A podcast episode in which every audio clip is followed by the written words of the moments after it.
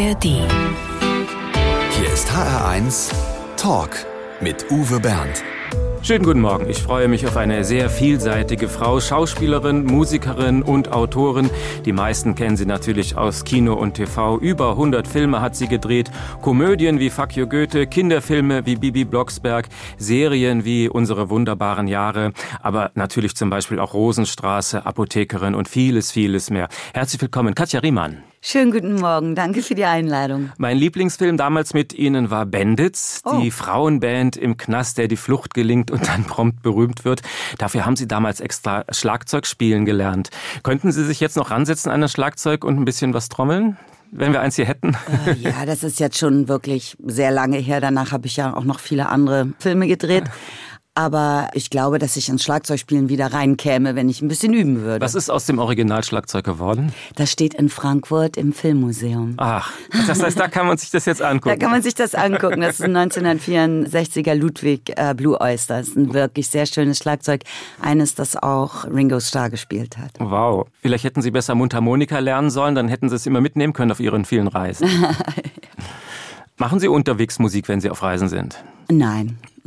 Denn sie ist viel auf Reisen, doch nicht an Orte, die bei Touristen sehr beliebt sind. Darüber reden wir gleich zu Beginn. HR1. Genau meins. Katja Riemann stellt in diesen Tagen ihr neues Buch vor. Aber wer eine übliche Schauspielerbiografie erwartet, der kennt sie schlecht, denn ihr Engagement für UNICEF ist ja schon lange genauso wichtig wie ihr Hauptberuf. Zeit der Zäune. Orte der Flucht lautet der Titel. Drei Jahre lang ist sie für dieses Buch immer wieder hingefahren an Orte, die wehtun. Was hat sie da hingezogen? Also ich glaube, da muss ich anders anfangen, wenn ich darf, weil ich habe Ja. ein Buch geschrieben, das hieß Jeder hat, niemand darf. Und das habe ich herausgebracht und eine Woche später begann der Lockdown und die Pandemie und da hat sich so ein bisschen das Thema verschoben. Und mein Lektor damals, der heute der Chef ist von den Fischer Verlagen, Oliver Vogel, sagte, Katja, du musst jetzt weiterschreiben. Und das war impulsgebend dann dafür, dass ich das auch getan habe. Und dafür werde ich ihm ewig dankbar sein, weil worin man sich professionalisieren möchte, das tut man durch Wiederholung, indem man übt. Ne? Und auch das Schreiben ist ja letztlich etwas, was einem besser gelingt, wenn man es einfach konstant übt. Und das tue ich jetzt seit vielen Jahren. Und ich habe dann halt überlegt, was könnte es sein, worüber ich schreibe. Und es war klar, dass es wieder ein Sachbuch werden würde. Und dann habe ich meinem Lektor gepitcht, wie wäre es, dass ich ein Buch schreibe über Geflüchtetenlager. Warum? Weil das war März 2020, Sie werden sich erinnern. Und parallel zu der Pandemie, die uns alle vor viele Fragen stellte, begannen die Schlagzeilen und Bilder in unsere Wohnzimmer zu strömen über Lesbos, die griechische Insel, auf der ein Camp steht. Moria hieß das, muss man sagen, das gibt es nicht mehr. Und da passierten skurrile Dinge. Nicht nur die völlige Überfüllung eines auf 3000 Personen ausgelegten Camps, was mit 22.000 Personen dann befüllt war, sondern auch, dass Menschen aus der Welt auf diese Insel kamen, partiell aus Amerika, das ist ja wirklich ein Weg, oder Schweden, Italien, Deutschland, um dort Fliehende zu verkloppen. Und dann kam der Lockdown und dann durften sie da nicht mehr sein. Und damit habe ich angefangen, mich zu beschäftigen. Ich sagte, äh, ich verstehe einfach das ganze System nicht. Wieso kann da so ein unglaubliches Chaos entstehen? Wo sind die Personen, die sich um sowas bekümmern, wie UNHCR oder so? Also es geht jetzt nicht darum, einfach das Elend zu beschreiben. Um es geht Willen. nicht darum, möglichst viel Betroffenheit auszulösen. Nein. Genau. Worum geht es Ihnen bei diesem Buch? Na, ich erzähle vor allem über das Leben im Interim. Wir sprechen ja viel über das Ankommen, über die sogenannte Flüchtlingskrise, über EU-Flüchtlingspolitik, über Asyl, über all die Dinge in einer sehr erhitzten Debatte, oftmals unwissend. Oder man spricht natürlich über die Kriege, Krisen und Konflikte, lässt aber auch immer mal wieder welche aus, immer je nachdem, was jetzt gerade von Interesse ist. Weder um die Konflikte noch um das Ankommen geht es mir, sondern mir geht es um das Interim. Und das ist etwas, was dem Menschen schon immer eigen war. Ob fliehend aus Krisen oder Kriegsgründen oder auf der Suche nach. Ja, die Menschen sind schon immer gewandert. Das ist das, woher wir kommen. Und das kann man ja auch ablesen an den Sprachen oder auch in Kulturen und so. Und meine Theorie, mit der ich losgegangen bin, ist die, dass die Zeit aufgrund des Umstands, dass sie ja nicht stehen bleibt, die Menschen ja auch nicht erstarren, sondern gestaltend wirken. Und da habe ich ganz erstaunliche Dinge getroffen, vor allem im Verbund mit Personen wie Ärzten, Traumatologen, Köchen, Jesuiten, Buddhisten und vor allem sehr vielen Künstlern, Theaterschaffenden und Filmleuten, die dort gute Ideen entwickeln und Projekte realisieren. Also es geht Ihnen um Begegnungen mit Menschen. Und da geht es um die Menschen und nicht um den Flüchtling. Ja, das, was ja interessant ist, ist, dass in geflüchteten Camps die Nationalität der Personen sogar weggenommen wird. Mhm. Ne, so wie Sie jetzt auch ganz richtig sagen, der Flüchtling, ne, man sagt das in Deutsch. Du bist Flüchtling. Ja, genau. Und da weiß man gar nicht, woher die Person kommt. Ne? Welche Begegnungen Katja Riemann auf ihren Reisen am meisten geprägt hat, darüber reden wir in der kommenden Stunde noch ausführlich. Und dann haben wir auch drei handsignierte Exemplare ihres Buches Zeit der Zäune, Orte der Flucht. Katja Riemann stammt aus einer Lehrerfamilie, aufgewachsen in Kirchweihe bei Bremen, aber sie hat ja auch schöne Jugenderinnerungen an Hessen. Was verbinden Sie mit Elgershausen bei Kassel? da strahlt sie gleich. Was Sie alles wissen. ja, mein Bruder hat dort gelebt, in einer großen WG, in einem schönen alten Haus mit Garten und einem Flipperautomaten. Er hat da, der hat Kunst und Sport studiert in Kassel. Und den habe ich sehr oft besucht. War das wie so, so eine Zeit? Da haben wir Musik gemacht. Da sehr, Musik sehr gemacht, viel. Ja? Was für Musik haben Sie gemacht?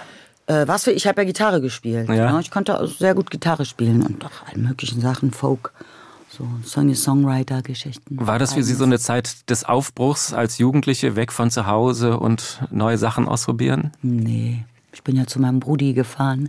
Okay. Auch Ihre beiden Geschwister sind Lehrer geworden. Sie sind die einzige in der Familie, die einen anderen Weg gegangen ist. Erste Berufsidee war Tischlerin.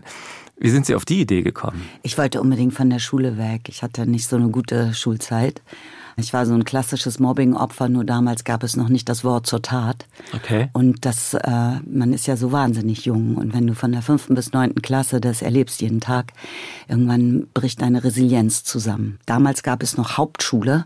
Das hieß, man durfte nach der neunten Klasse von der Schule abgehen und dann wäre ich vor diesen furchtbaren Menschen endlich sicher gewesen. Ach, ich, ich gehe nach der neunten Klasse ab und werde Tischler. Das ist was Kreatives, das ist was Handwerkliches. Und dann habe ich so ein Praktikum gemacht beim Tischler. Und danach wollte ich dann nicht mehr Tischler werden.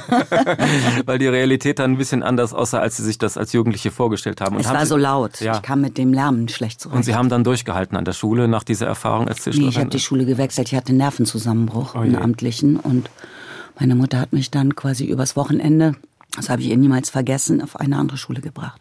Sind Sie denn handwerklich geschickt, wenn Sie als Tischlerin arbeiten ja. wollten? Würden Sie zu Hause, können Sie da Sachen selber reparieren? Mein Wasserhahn ist gerade kaputt. Möchten Sie mich einladen ja, zu sich? Ich kann Ihnen einen sehr guten äh, Plummer empfehlen. Okay. Danach haben Sie Tanz in Hamburg studiert, aber dann gab es irgendwie ein Aha-Erlebnis und dann wussten Sie plötzlich, jetzt will ich doch lieber Schauspielerei machen. Was ist da passiert? Ich habe in Hamburg zeitgenössischen Tanz studiert und war dann dort zum ersten Mal in meinem Leben im Theater.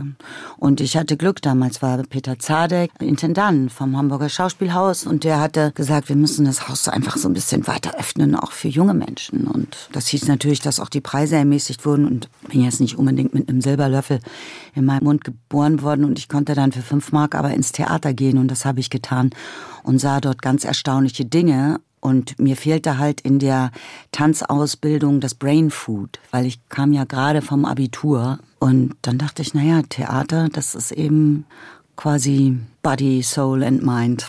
So, da habe ich auch das Brain Food, weil man ja mit Texten arbeitet. Katja Riemann in HR1. HR1 Talk. Mit Uwe Bernd und Katja Riemann. Jazzmusikerin ist sie übrigens auch. Sie hatte fünf Jahre das Katja Riemann Oktett. Was ist daraus geworden?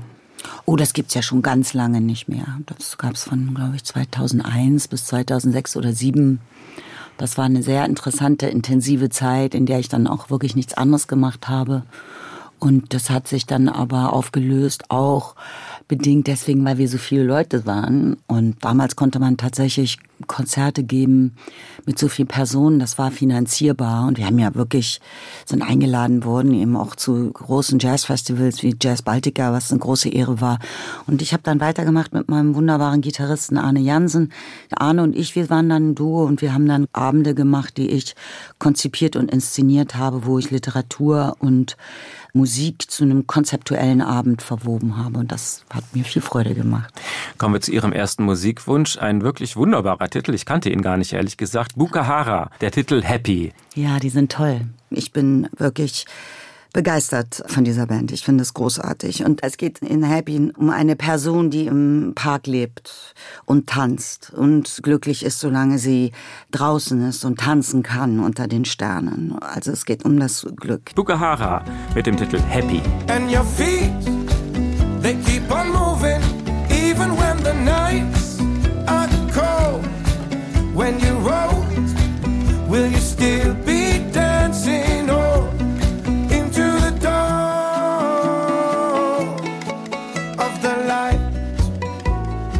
Katja Riemann im HR1 Talk, eine sehr, sehr vielseitige Schauspielerin, hauptsächlich bekannt aber als Komödiantin. Freut Sie das eigentlich oder haben Sie das Gefühl, das ist inzwischen zu einem Stempel geworden? Ich glaube, es gibt jetzt nicht mehr so richtig Schubladen für mich. Ich bin aus allen rausgehüpft. Ja, und man sagt ihnen auch nach, dass sie in der Zusammenarbeit sehr mitmachen und nicht einfach nur das runterspielen, um was sie der Regisseur sie bittet, sondern dass sie sehr viel eigene Ideen einbringen. Ich glaube, dass sowohl im Theater als auch im Film, darum liebe ich das so sehr und bis heute, geht es nur, indem alle miteinander arbeiten. Den Film kreieren wir nur und realisieren ihn nur im Verbund von diesen wunderbaren Menschen, die alle ein Experte oder Expertin sind aus ihrem Gewerk heraus. Das heißt, wir sind als Schauspielende nur eines der Gewerke. Wir sind jetzt natürlich die, die man sieht. Deswegen hat das jetzt nicht mehr Bedeutung als äh, alle anderen Gewerke. Sie selbst beschreiben sich in Interviews auch häufig als eher zurückhaltend, als schüchtern, als unsicher, aber auf der Leinwand wirkt es ja genau umgekehrt. Ja, auf der Leinwand spiele ich ja auch eine Rolle. Das ist Eskapismus sozusagen. Das heißt, bin ja nicht ich. Ah, hilft Ihnen die Schauspielerei so ein bisschen auch äh, diese Schüchternheit zu überwinden? Ich glaube, ich habe heutzutage äh, habe ich das nicht mehr. Hab ich, ne? ich weiß, wovor ich Angst habe und vermeide einfach diese Situation. Da gehe ich dann halt nicht hin, wenn ich für irgendwas Angst habe oder wenn es so ist, dass es sich nicht vermeiden lässt, dann kann ich mich darauf einstellen. Aber äh, ganz sicherlich war es Eskapismus, vielleicht auch so. Äh, also quasi in Figuren sich irgendwie auch zu verstecken, sozusagen, ist sicherlich auch ein Grund gewesen, dass ich Schauspielerin wurde. Das habe ich aber erst retrospektiv für mich so erkannt. Okay. Man merkt Ihnen Ihre Unsicherheit eigentlich nie an. Und das ist dann aber Ihr schauspielerisches Handwerk, das Sie dann auspacken. so sieht's aus. Und dabei lächelt sie. Genau. Katja Riemann. Heute spiele ich die Interviewpartnerin. Und das spielen Sie gut. Wunderbar. Dankeschön. Katja Riemann in HR1. Mit wem kann man Katja Riemann eine Freude machen? Wir haben viel gesucht und jemanden gefunden, bei dem ich mir sehr sicher bin. Bin mal gespannt, ob sie ihn erkennen kann. Schönen guten Morgen, Herr Überraschungsgast. Guten Morgen, hallo. So leicht kann sie sie nicht erkennen. Helfen Sie ihr ein bisschen. Wo sind Sie sich zuletzt begegnet? Zuletzt in Griechenland, Ja. aber auch schon in Bosnien. Oh mein Gott! In Bosnien, Griechenland. Sie hat immer noch Das ganz... das ist Serkan. ja!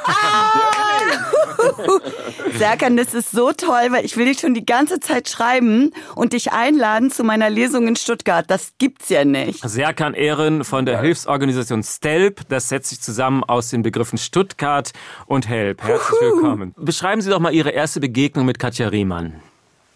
Ich glaube, Bosnien war noch vor Griechenland. Ähm, wir hatten Kontakt und Katja war, war interessiert an dem Hilfseinsatz in Bosnien, an der bosnisch-kroatischen Grenze. Und ich weiß noch, dass es ziemlich nicht so sicher war mit einem Prominenten und einer Schauspielerin, weil man sich da natürlich oft Gedanken macht, äh, wer kommt da mit und wieso, was sind die Beweggründe und äh, wir sind zu fünft im Auto und müssen den ganzen Tag fahren und jeder darf nur wenig Gepäck haben. Und wir haben uns lange gefragt, ob das Sinn macht und dann, ja, war es ein voller Erfolg. Katja war super sympathisch, hatte einen kleinen Rucksack nur dabei. Wir dachten, da kommt jemand jetzt mit zwei Koffern und dann haben wir alle keinen Platz. Schminkkoffer und so, ja. Und hat ja wirklich einen kleinen Rucksack dabei gehabt für eine Woche in Bosnien. Also keine Berührungsängste mit den Menschen in Not gehabt, war zurückhaltend, wenn man zurückhaltend sein musste, hat angepackt, wenn man anpacken musste. Also wir waren sehr, sehr begeistert von ihr, äh, das ganze Team. Ja, aber vorher haben wir uns doch in, in Lesbos kennengelernt. Und da waren wir doch zusammen in Athen, haben uns zufälligerweise auf der Straße getroffen. Und dann waren wir in dem... Das war der erste Kontakt. Ja, das war im Elmar Maternity House in Athen, wo du mit den Taschen Ja. voller Geld sozusagen Gutscheine gekauft hast. Taschen voller Geld? Ja, ja. Moment mal. Und da, ja, da ist er dahin und, und hat den Menschen Gutscheine gekauft, damit sie sich was zu essen kaufen können. Und da habe ich Aber noch... war Bosnien nicht vor Griechenland? Nein, mein Lieber. Nee. Okay, dann habe ich, hab ich zeitlich falsch eingeordnet. Genau. In Griechenland, da haben wir tatsächlich den Menschen geholfen, die in Athen ankamen. Genau. Und du hast uns da geholfen zu dolmetschen. Ja, richtig. Genau, darauf wollte ich jetzt Ja. zu sprechen kommen. Also Sie haben Katja Riemann, Sie haben Katja Riemann dann auch gleich eingespannt als Übersetzerin. Was war das für eine Situation? Ähm, ja, das sind Menschen, die äh, von den griechischen Inseln, also die griechischen Inseln irgendwann verlassen dürfen oder müssen. Dann kommen die an Athen an mit der Pferde und sitzen eben auf der Straße und haben nichts. Also sitzen wirklich auf der Straße. Die ganzen Parks sind ja teilweise schon voll mit Menschen, die sich da irgendwie ja eine Decke äh, auf dem Park legen und dort dann auch übernachten. Und diesen Menschen haben wir ganz viele Gutscheine gekauft, damit sie sich eben im Supermarkt, wir haben so eine Kooperation mit verschiedenen Supermärkten in Athen und äh, kaufen dann immer Gutscheine ein und die verteilen wir dann, dass die Menschen sich eben was zu essen kaufen können und so ein bisschen selbstbestimmt auch sind. Also so, so Essensausgaben, da stehen die halt stundenlang teilweise in der Schlange. Und bei dieser Verteilung dieser Gutscheine äh, in diesem Center waren eben ganz viele Menschen vom afrikanischen Kontinent, die Französisch gesprochen haben. Und da mein Französisch faktisch nicht vorhanden ist und Katja meinte, sie spricht es sehr, sehr gut, konnten wir sie gleich einspannen und sie hat da wirklich geholfen. Sie ist da, ähm, ja, hat sich da hingesetzt und wir haben da hunderten Menschen diese Gutscheine ausgeteilt. Und ja, genau, so war Frau Riemann, Sie beschreiben die Begegnungen auch in Ihrem Buch. Genau. Wie haben Sie Serkan erlebt? Was haben Sie von ihm gelernt? Oh, ich habe ganz viel von Serkan gelernt und vor allem bin ich ihm bin ich dir so dankbar, dass ich halt und ihn und sein Team so nah begleiten durfte und wir so Friends geworden sind und wie er auch schon sagte, gab es da keine Berührungsängste von beiden Seiten, weil wir ja quasi dasselbe tun aus verschiedenen Ecken. Das ist ja das, was ich so toll finde, so wie ich es auch beim Film schon sagte, dass wir diese Art von Netzwerken bilden. Wenn du losgehst, lernst du immer wieder Leute kennen und man guckt, was können wir jetzt miteinander bewegen. Ich konnte einfach nur daneben stehen und mitfahren und dabei sein und schauen, wie er immer wieder mit neuen Ideen ankommt und äh, sich wirklich nicht schont und sich entschieden hat, diese Arbeit halt auch hauptberuflich zu machen, weil Serkan ist ja Lehrer. Haha, wie meine Familie. Serkan Ehren von der Hilfsorganisation STELP aus Stuttgart. Herzlichen Dank, dass Sie kurz Ihre Sicht über Katja Riemann geschildert haben. Sehr, sehr gerne. danke, danke, dass du dabei warst. Der HR1 Talk mit Katja Riemann. Wenn Sie uns im Radio hören, kommen gleich die 11 Uhr Nachrichten und natürlich gibt's uns auch als Podcast in der ARD Audiothek. HR1 Talk. Katja Riemann ist heute unser Gast, genau gesagt Katja Hannchen Leni Riemann. Schöne zweite Vornamen. Ja. Wie kommt es zu denen? Das sind meine Großmütter. Und haben Sie die mal kennenlernen können? Dafür waren Sie zu im. Krieg geblieben. Ja. Aber diese Namen sind für Sie Erinnerungen an die Großmütter, ja? Deshalb ist es dann wichtig für Sie. Gibt es Menschen, die Sie Hannchen oder Leni nennen dürfen? Dürfen darf mich jeder gerne so nennen, aber es ist tatsächlich so, dass mich keine Hannchen oder Leni nennt. Also meine Geschwister sagen andere sehr süße Kosenamen zu mir. Gleich füllt also Katja Hannchen Leni Riemann den HR1 Fragebogen aus. Oh, Katja Riemann ist seit vielen Jahren Vegetarierin. äh, Das heißt, sie isst auch keine Butter wahrscheinlich, stimmt's? ja, das wäre sozusagen der vegane Bereich, aber ich esse tatsächlich keine Butter oder Joghurt oder Sahne. Und damit bleibt Ihnen eine Frage im HR1 Fragebogen erspart. Der kommt jetzt. Mein schönstes Privileg als berühmte Schauspielerin ist. beim HR-Talk eingeladen zu sein. Sie sind auch charmant. Ein halbes Pfund Butter kostet ungefähr. Die Frage, da fehlen Sie entschuldigt. Die Butterfrage, die legendäre, wollten wir schon oft kippen im Fragebogen und immer gab es Hörermails, wo ist die Butterfrage? so, ich Für die kauf Leute- keine Butter. Ja, genau, die Leute wollen das wissen. Ich kauf Öl. Genau, Laven- kann ich Ihnen sagen, wie viel es kostet, wenn Sie das wissen Nein, möchten. danke. Lavendel ist für mich Oh, ich liebe Lavendel. Ich liebe Lavendel. mein Lieblingsessen. Dahl, Zuletzt geklaut habe ich. das ist wirklich sehr lange her. Das ist sehr, sehr lange her, aber ich kann dazu eine Anekdote erzählen. Auf der Schauspielschule in Hannover, da gab es so eine legendäre WG, die waren die coolsten Schauspielstudierenden. Und da gab es mal einmal eine Party und das Motto hieß, wir haben ein Buffet, das zu 100 Prozent geklaut sein muss. Sie können sich nicht vorstellen, wie reichhaltig dieses Buffet war. Einer hatte originalen Käserad geklaut, da war ich echt impressed. Glück bedeutet für mich. Einen inneren Zustand den ich versuche durch Meditation zu erlangen. Am meisten auf die Palme bringt mich? Hupen im Stau. Was so sinnlos ist, ne? Ja. Das Schwierige an der Demokratie ist, dass wir alle mitmachen müssen. Ich würde gerne mal einen Abend verbringen mit Aladin Al-Mafalani. Das ist wer? Das ist ein äh, Soziologe und Erzieher, der tolle Bücher geschrieben hat. Okay. Gendern. Ich finde es jetzt nicht verwerflich, dass wir äh, Frauen in unserer Gesellschaft sichtbar machen, indem wir äh, nicht Lehrer, sondern Lehrerinnen sagen. Why not? In meinem Rucksack darf niemals fehlen. In meinem Rucksack, wenn ich auf Reisen gehe, darf natürlich niemals meine Brille fehlen, weil ich ja so kurzsichtig bin. In meinem Bücherregal unten rechts steht. Unten rechts in welchem? Ich habe viele Bücherregale. Welches unten Suchen rechts? Sie sich eins aus. Also das Problem bei mir ist, dass ich nie genau weiß, wie ich meine Bücher ordnen soll. Ob ich die jetzt nach quasi Genre oder Namen und so. Und mein Kumpel Benjamin von Stuckrad-Barre zum Beispiel, der sehr, sehr, sehr viel mehr Bücher hat als ich und auch viel mehr Bücher gelesen hat als ich, der ist, glaube ich, ein totaler Nerd, was das Ordnen der Bücher geht. Und der hat zum Beispiel ein Rezept, das finde ich grandios der ordnet zum Beispiel Bücher nach Rauchern und Nichtrauchern. Und da steht dann Michel Houellebecq neben Ferdinand von Schirach. So, der könnte Ihnen bestimmt sofort sagen, wo was steht. Bei mir ist eben aufgrund des Umstands, dass ich das noch nicht genau weiß, stehe ich ganz oft vor meinen Büchern und denke, ich weiß, dass ich das Buch habe. Ich weiß es, aber wo steht es? Insofern gibt es ein Regal, wo unten rechts die Bücher übereinander gestapelt sind, die ich gerade fertig gelesen habe. Und die warten dann darauf, eines schönen Tages einsortiert zu werden. Und darum ist da unten rechts jetzt gerade Daniel Killmann und Florian Iljes. Der HR1-Fragebogen ausgefüllt von Katja Riemann. Herzlichen Dank. Danke Ihnen. Der Begriff Moria ist vielen von uns bekannt, dieses Riesenflüchtlingslager, in dem es diesen Großbrand gab. Das sind Bilder, die bei uns im Gedächtnis geblieben sind mit dem Stichwort Moria. Was es nie in unsere Hauptnachrichten geschafft hat, ist die Information, dass es dort auch eine Filmschule gibt. Das habe ich erst im Buch von Katja Riemann gelernt. Das passt so gar nicht zu unserem Klischeebild von geflüchteten Menschen. Wie oft ist Ihnen das bei den Reisen gegangen, dass Sie festgestellt haben, die Realität ist doch ganz anders als das, was ich erwartet hatte? Damit ist mein Buch voll. Es ist mit lauter Geschichten voll von Menschen, die Dinge machen, womit man jetzt nicht gleich gerechnet hätte. Und darum würde ich das gerne von mir gerne wegnehmen, weil ich bin nur quasi das Auge, durch das die Menschen schauen. Das hat nichts mit mir zu tun, das Buch, mhm. sondern es geht darum, denen ein Licht zu geben, die vor Ort sind. Also in Calais zum Beispiel, in dem Dschungel, der 2017 bereits zerstört wurde, ist ein Theater gebaut worden von Menschen, Künstlern, Theaterschaffenden aus London. Das Good Chance Theater, da bin ich inzwischen Co-Produzent. Ja. Oder in Dohuk im Nordirak ist ein ganzer Masterstudiengang für Traumatologie eingerichtet worden, damit Menschen vor Ort, also Kurden in diesem Fall, die Psychologie studieren, noch ein Aufbaustudium machen können, um die Arbeit in den jesidischen Lagern zu leisten, die sonst keiner leisten kann, der nicht diese Sprache spricht. Oder in, auch in Calais in Nordfrankreich gibt es eine riesige, im Übrigen vegane Küche. Das ist ein Koch, auch aus England, der ist ein Sternekoch. Der hat einfach irgendwann aufgehört, gehört. Ein Sternekoch. Als, ja, mhm. das und hat gesagt, wir müssen jetzt was anderes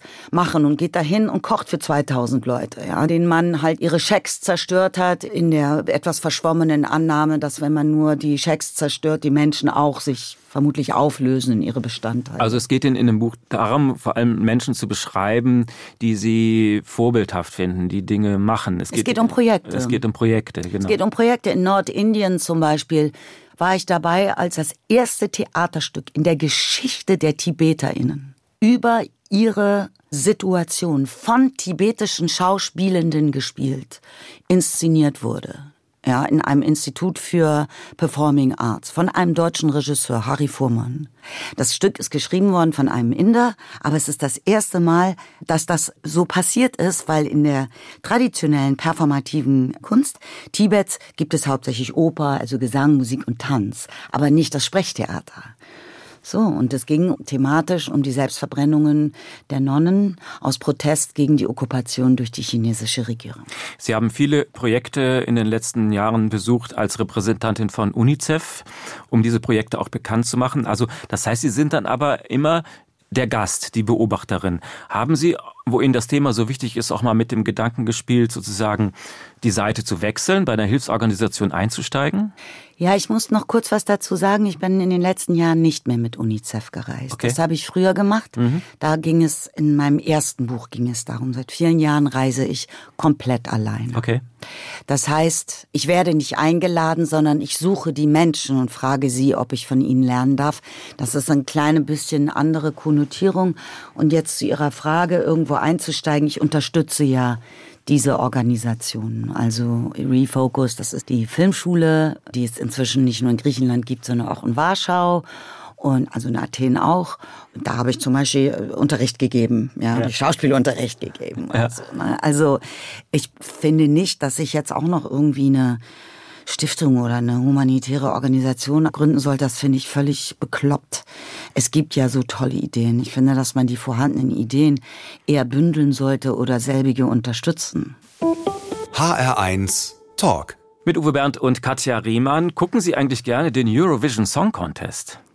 Ja, eigentlich schon, aber ich habe das jetzt irgendwie letztes Mal total verpasst. Das muss man unbedingt in der Gruppe gucken. Ja, das mache ich auch. Und dann wird immer diskutiert, warum ist Deutschland immer auf dem letzten Platz? Ist das so? Ja, fast. Ah, okay. In den letzten Jahren. Die Vermutung liegt nahe, dass Sie den ESC mögen, denn Sie haben sich einen ESC-Song gewünscht, einen eher untypischen Song für den Sound des Eurovision Song Contest.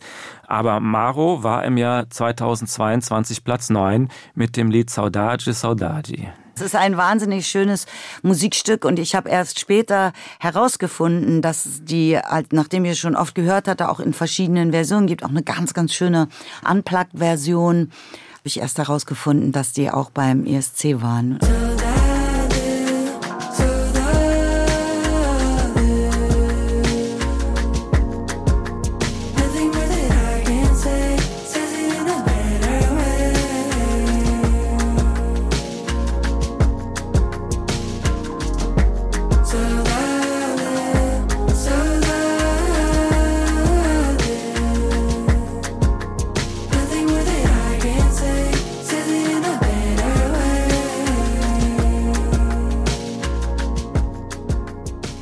Seit 30 Jahren ist Katja Riemann nun schon ein Filmstar. Der bewegte Mann ist tatsächlich 30 Jahre her. Ne? Da erschreckt man, wenn man sowas sich mal anguckt. Ne? so lange her. Wollen wir nicht mal über Filme reden, die ich in den letzten Jahren geredet, gedreht gleich, habe? Oder haben Sie nur, haben Sie nur Filme von mir, die uralt sind? Im nächsten Tag möchte ich noch über den neuen Film reden, der jetzt kommt dann in, mhm. in, in der ja. Dings. Aber ich wollte jetzt auf was ganz anderes zu sprechen kommen. Wenn man so lange so berühmt ist, muss man natürlich auch lernen, mit der Boulevardpresse umzugehen und mit den sozialen Medien. Sie hatten auch mal heftige Shitstorms am Hals. Ist das besser geworden oder müssen Sie, haben Sie damit noch Probleme? Nee, das ist nicht mehr da. Ich bin jetzt so alt. haben Sie damals Leute dann auch verklagt, wenn es dann übel wurde, oder haben Sie das einfach ausgesetzt? Das muss man ja tun. Das muss man ja tun, wenn die Intimsphäre so versucht wird, vernichtet zu werden. Wenn jemand in ihr Haus kommt und in ihr Bett geht und ihnen die Bettdecke wegzieht, Echt? während sie nackt sind, im übertragenen, Im übertragenen Sinne, Sinne, dann genau, würden sie ja auch diese Person freundlich, aber bestimmt aus ihrer Wohnung leiten, in ihrer schönen Wohnung, die sie haben hier. Weil es gibt ja auch andere Menschen, die Shitstorms erleiden müssen. Und deshalb frage ich, es lohnt sich, sich zu wehren. Es lohnt sich immer, sich zu wehren. Ich würde mal gerne ein paar Sachen nachprüfen, die man immer wieder gelesen hat, jetzt sozusagen Wahrheit und Legende. Aber sagen Sie das ja bitte dazu. Ja, genau. Sie haben zum Beispiel mal im Fokus gesagt. In welchem Jahr? Im Jahr 2013. Ich wäre gerne für einen Tag ein Mann. Ja, ja, Stimmt das sehr auch? gerne, sehr, sehr gerne. wahnsinnig gerne. Immer noch würde ich das. Wären Sie nicht mal gerne einen Tag eine Frau? Das ist doch ja. wahnsinnig interessant. Wir sind doch so verschiedene Menschen. Also schon allein äh, körperlich. Also diese Leichtigkeit, ich bin wirklich stark, aber also das würde ich unheimlich gerne erleben oder auch vielleicht zu schauen, wie ist es denn so zu denken? Die, ne? Also auch Frauen anders anzuschauen. Ich glaube, dass man nur davon profitieren könnte. Beiderseits. Aber Sie werden wären auch froh, wenn der Tag rum ist dann. Das sagen Sie jetzt. Das kann ich nicht, das kann ich ja jetzt nicht wissen.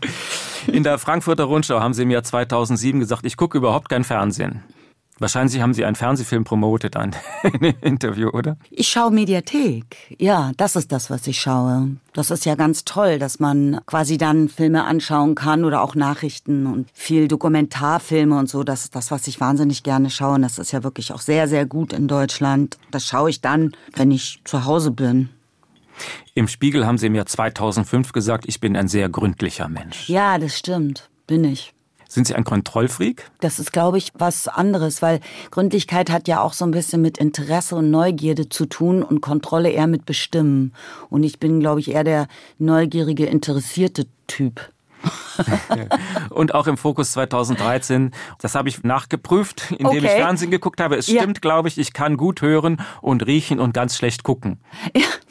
Hat sich auch nicht geändert. Nein, das wäre schön, wenn sich das geändert hätte. Nee, ich bin sehr kurzsichtig. Ich habe jetzt auch noch so einen Astigmatismus, aber ich bin da ganz bescheiden. Ich freue mich, dass ich überhaupt sehen kann und das ist total fein. Man konnte es sehen in dem Quiz Klein gegen Groß. da das mussten Sie was vom Fernsehbildschirm erkennen. Ihnen, oder ich sage Ihnen, da hatte ich wirklich mit meinem Frust zu kämpfen an dem Tag, weil ich dachte, okay, das ist ja schon unheimlich, also das, ich hatte kurz erzählt, ich hatte die Aufgabe, aus 25 Filmen, also in fünf Sekunden zu sehen, ohne Ton. Und dann sollte man sagen, welcher Film das ist. Und dachte ich, naja gut, das ist jetzt nicht so schwer. Was ich nicht wusste, war, dass dieser Film mit so schwarzen Streifen geschwärzt wurde, und zwar zu, sagen wir mal, 90 Prozent.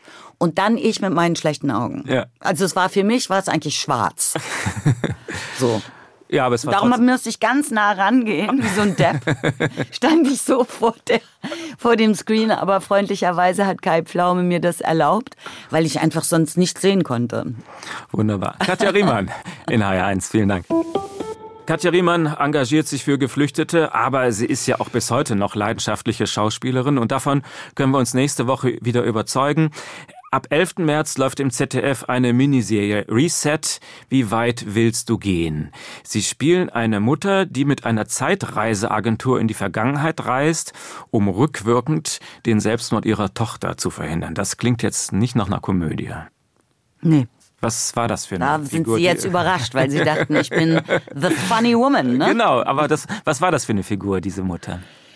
Ja, ich würde gerne noch was dazu sagen. Zu der Zeitreise ist es kein Science Fiction. Das ist, glaube ich, ganz wichtig zu sagen. Nicht zurück sonst, in die Zukunft oder so. Sonst würden alle Science Fiction Fans extrem enttäuscht sein. Wir verwenden die Möglichkeit einer Zeitreise nur als Gedankenexperiment. Was wäre wenn? Ja, um letztlich Bezug darauf zu nehmen, wie achtsam oder nicht achtsam man in seinen Beziehungen ist, auch innerhalb einer familiären Situation. Ja, und wie weit können wir quasi gestaltend wirken auf unsere Liebsten. Das ist ja so ein bisschen schwierig, weil ich will da nichts spoilern, weil ich würde mich wahnsinnig freuen, wenn Sie sich das anschauen, weil die Serie ist wirklich sehr, sehr gut geworden und sehr emotional. Und ich glaube, dass wir alle, egal ob Mann oder Frau, egal welche Generation, in irgendeiner Art und Weise man sich damit identifizieren kann. Sei es Verlust oder Kummer, Tod, Depression, Liebe, Beziehungen, die Frage, wie strugglen wir immer noch mit Familie versus Karriere, gerade als weiblich gelesene Person.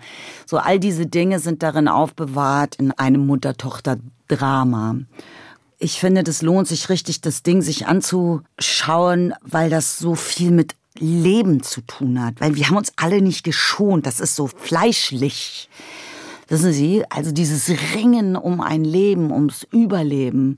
Und es ist schnell, das ist das, was mir gefällt. Das ist, also da, da hängt nichts durch, mhm. sondern es geht einfach direkt los, das Ding. Und so ist das dann auch eine quasi eine Tour de Force, sechs Folgen lang. Reset, eine Miniserie im ZDF. Katharina, vielen Dank für den Besuch im HR1 Talk. Vielleicht können wir noch einen Blick in Ihren Terminkalender werfen. Also Sie haben jetzt dieses Buch fertig. Wird jetzt wieder gedreht oder wie planen Sie den Rest des Jahres? Nein, jetzt habe ich ja die große Freude, dieses Buch bewerben zu dürfen und äh, gehe auf eine Lesereise im März und April und einmal durch die Republik fast und komme auch dann nach Zürich und nach Wien. Und wir werden da Abende kreieren, die ganz bestimmt wahnsinnig interessant sein werden. Katja Riemann, herzlichen Dank für den Besuch. Bei uns ist es üblich, dass ja. der Gast am Schluss der Sendung eine klitzekleinigkeit auswendig sagt. Ähm, ich weiß was Schönes. Ich sage etwas aus einem Stück von Sibylle Berg, das heißt, und sicher ist mit mir die Welt verschwunden. Und der Text heißt, Früher, als ich jung war, hatte ich gedacht, als alter Mensch hätte ich sie nicht mehr, diese Unruhe und diese Unsicherheit. Alle Probleme wären gelöst und die Angst besiegt. Dabei weiß ich doch nichts. Ich habe es nicht verstanden, dieses Leben. Ich habe nicht verstanden, warum es so schwierig wurde, so wie ich das Haus verließ. Ich hätte einfach für immer 13 bleiben sollen und auf Grabsteinen sitzen und über das Leben nachdenken, das so abstrakt war und über den Tod nachdenken, der so abstrakt war, dass er mir niemals passieren würde. Wenn ich das nur gewusst hätte, dass ich einfach hätte da bleiben können in meinem Kinderzimmer und nichts, nichts hätte ich verpasst. Mit diesen wunderbaren Worten gehen wir in diesen Sonntag. Herzlichen Dank, Katja Riemann. Mein Name Uwe Bernd. Wenn Sie das Gespräch noch einmal hören möchten, es gibt es auch als Podcast in der ARD Audiothek. Wir beide wünschen einen schönen Sonntag. Tschüss. Schönen Sonntag. HR1, genau meins.